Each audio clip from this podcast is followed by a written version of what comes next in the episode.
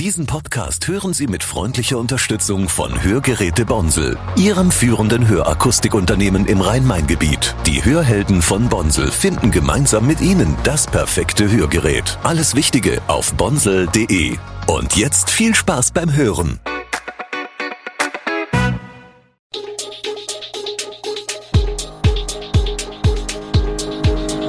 Gude, unser morgendliches News Update.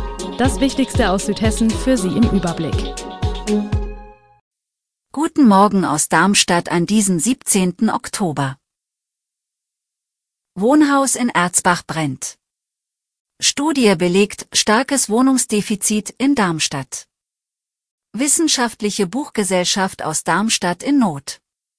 Amtix kurz, neuer Kurvenflugversuch nicht vor Mitte 2025 was das neue Darmstädter Lokal Bruchbude zu bieten hat. Widerstand bei der Linkspartei gegen Peter Feldmann. Das und mehr hören Sie heute im Podcast. In dem Reichelsheimer Ortsteil Erzbach brennt am frühen Dienstagmorgen in der Forststraße ein Wohnhaus. Der Gebäudebrand wurde der zentralen Leitstelle um 4 Uhr und 20 Minuten gemeldet, die Feuerwehren aus verschiedenen Odenwälder Gemeinden sind vor Ort im Einsatz. Nach derzeitigem Erkenntnisstand befinden sich keine Personen mehr in dem Objekt. Neben der Feuerwehr und dem Rettungsdienst sind auch zwei Streifen des Polizeipräsidiums Südhessen im Einsatz. Die Darmstädter Statistik meldet 83.553 Wohnungen für 2022, dennoch herrscht in Darmstadt ein starkes Wohnungsdefizit. Laut dem Hannoverschen Peste-Institut benötigt die Stadt bis 2045 jährlich 1851 neue Wohnungen, um dem Bevölkerungswachstum gerecht zu werden. Trotzdem wurden in den letzten fünf Jahren durchschnittlich nur 780 Wohnungen pro Jahr gebaut. Die Mietpreise in Darmstadt gehören zu den höchsten in Deutschland, mit durchschnittlich 11,20 Euro pro Quadratmeter pro Monat. DGB Südhessen und Mieterbund fordern den Fokus auf öffentlich geförderte und bezahlbare Mietwohnungen. Es besteht Bedarf an Maßnahmen zur Schaffung von Sozialwohnungen, zur Bekämpfung von Leerstand und Zweckentfremdung sowie zur Nachverdichtung und Büroumbau, um den Bedarf an bezahlbarem Wohnraum zu decken. Die neue Behelfsbrücke neben der Rheinstraßenbrücke in Darmstadt ist ein beeindruckendes Bauwerk. Obwohl Fußgänger und Radfahrer noch einige Zeit warten müssen, bis sie sie nutzen können, erfüllt sie bereits jetzt eine wichtige Funktion. Ursprünglich wurde die Behelfsbrücke als temporäre Lösung für Strom- und Medienleitungen während des Neubaus der Rheinstraßenbrücke geplant. Sie wird auch nach Fertigstellung der neuen Brücke diese Leitungen aufnehmen. Die Querung wird etwas breiter gestaltet, um Fußgängern und Radfahrern während der Bauarbeiten einen sicheren Übergang zu ermöglichen. Die Behelfsbrücke wird voraussichtlich erst im dritten Quartal 2024 für die Öffentlichkeit zugänglich sein. Die neue Rheinstraßenbrücke ist ein bedeutendes Infrastrukturprojekt für Darmstadt und wird den steigenden Verkehrsbelastungen gerecht. Die historischen Elemente der alten Brücke werden in den Neubau integriert. Die Behelfsbrücke wird bis Mitte 2026 nutzbar sein und anschließend aus dem Stadtbild verschwinden. Wenige Tage vor dem Beginn der Frankfurter Buchmesse ist ein renommiertes deutsches Verlagshaus in die Knie gegangen. Wegen drohender Zahlungsunfähigkeit hat die in Darmstadt beheimatete wissenschaftliche Buchgesellschaft am vergangenen Mittwoch Insolvenzantrag gestellt. Die Geschäfte sollten weiterlaufen, erklärte die vorläufige Insolvenzverwalterin Julia Kappel-Gniers.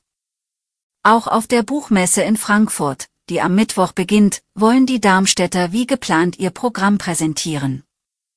Die 1949 gegründete Wissenschaftliche Buchgesellschaft ist eines der bedeutendsten deutschen Verlagshäuser für geisteswissenschaftliche und theologische Literatur. Der Verlag informierte seine Mitglieder am Sonntag mit einer E-Mail über die Schieflage des Hauses. Zum Verhängnis geworden ist dem Haus offenbar eine vollkommen verunglückte IT-Umstellung. In dem Schreiben an die Mitglieder ist von einer Häufung gravierender Rückschläge bei der IT-Systemumstellung die Rede.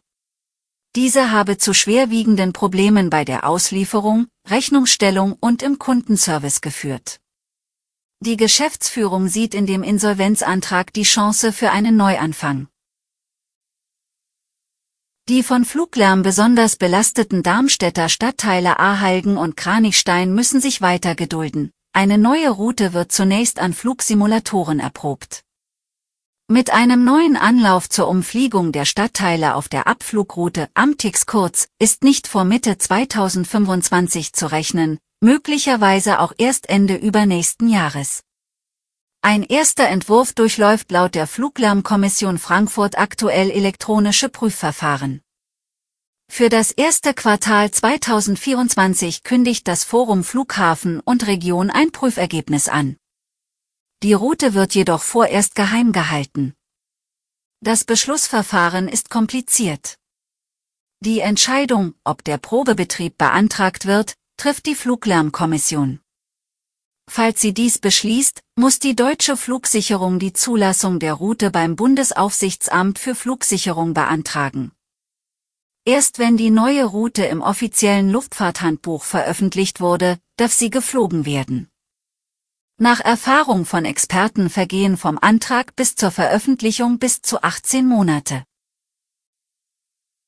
Im Darmstädter Martinsviertel gibt es eine Neueröffnung, aus der Traditionskneipe Hobbit wird die Bruchbude. Am heutigen 17. Oktober eröffnet das Lokal in der Lauteschlägerstraße 3 erstmalig und am 20. Oktober folgt eine Eröffnungsfeier. Die 23-jährige Besitzerin des Lokals hat sich bemüht, den urigen Charme der Kneipe beizubehalten, aber ihr dennoch einen neuen Look verpasst. Als Speisen werden in dem neuen Lokal nun Flammkuchen serviert, auch ein Dartsautomat hängt für die Gäste parat. Der Raucherbereich, den es im Hobbit noch gab, musste weichen. Der ehemalige Frankfurter Oberbürgermeister Peter Feldmann tritt auf die Bremse. Bei einer von ihm initiierten Pressekonferenz in der vergangenen Woche verkündigte der 65-Jährige bereits seinen Eintritt in die Linkspartei, musste dann aber zurückrudern, als die Linken verkündeten, es läge zwar ein Mitgliedsantrag vor, Mitglied wäre Feldmann aber mitnichten. Es bestünden erhebliche Vorbehalte gegen eine Mitgliedschaft, twitterte der Hessische Landesverband und betonte, dass eine Entscheidung den zuständigen Gremien vorbehalten bleibe. In der Partei gebe es Widerstand gegen die Mitgliedschaft Feldmanns, der rund 50 Jahre Mitglied bei den Sozialdemokraten war. Martina van Holst, Mitglied im Landesvorstand der Linken, teilte am Samstag mit, dass es weitere Gespräche mit dem ehemaligen SPD-Politiker gebe, bevor über einen Eintritt entschieden werde. Solange wolle Feldmann seinen Antrag auf Mitgliedschaft bei den Linken ruhen lassen. Feldmann war von 2012 bis 2022 Oberbürgermeister der Mainmetropole. Im vergangenen November wurde er bei einem Bürgerentscheid abgewählt. Alle Infos zu diesen Themen und noch viel mehr finden Sie stets aktuell auf www.er-show-online.de.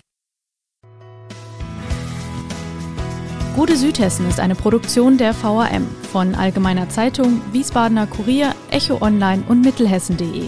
Redaktion und Produktion die NewsmanagerInnen der VAM. Ihr erreicht uns per Mail an audio.vam.de.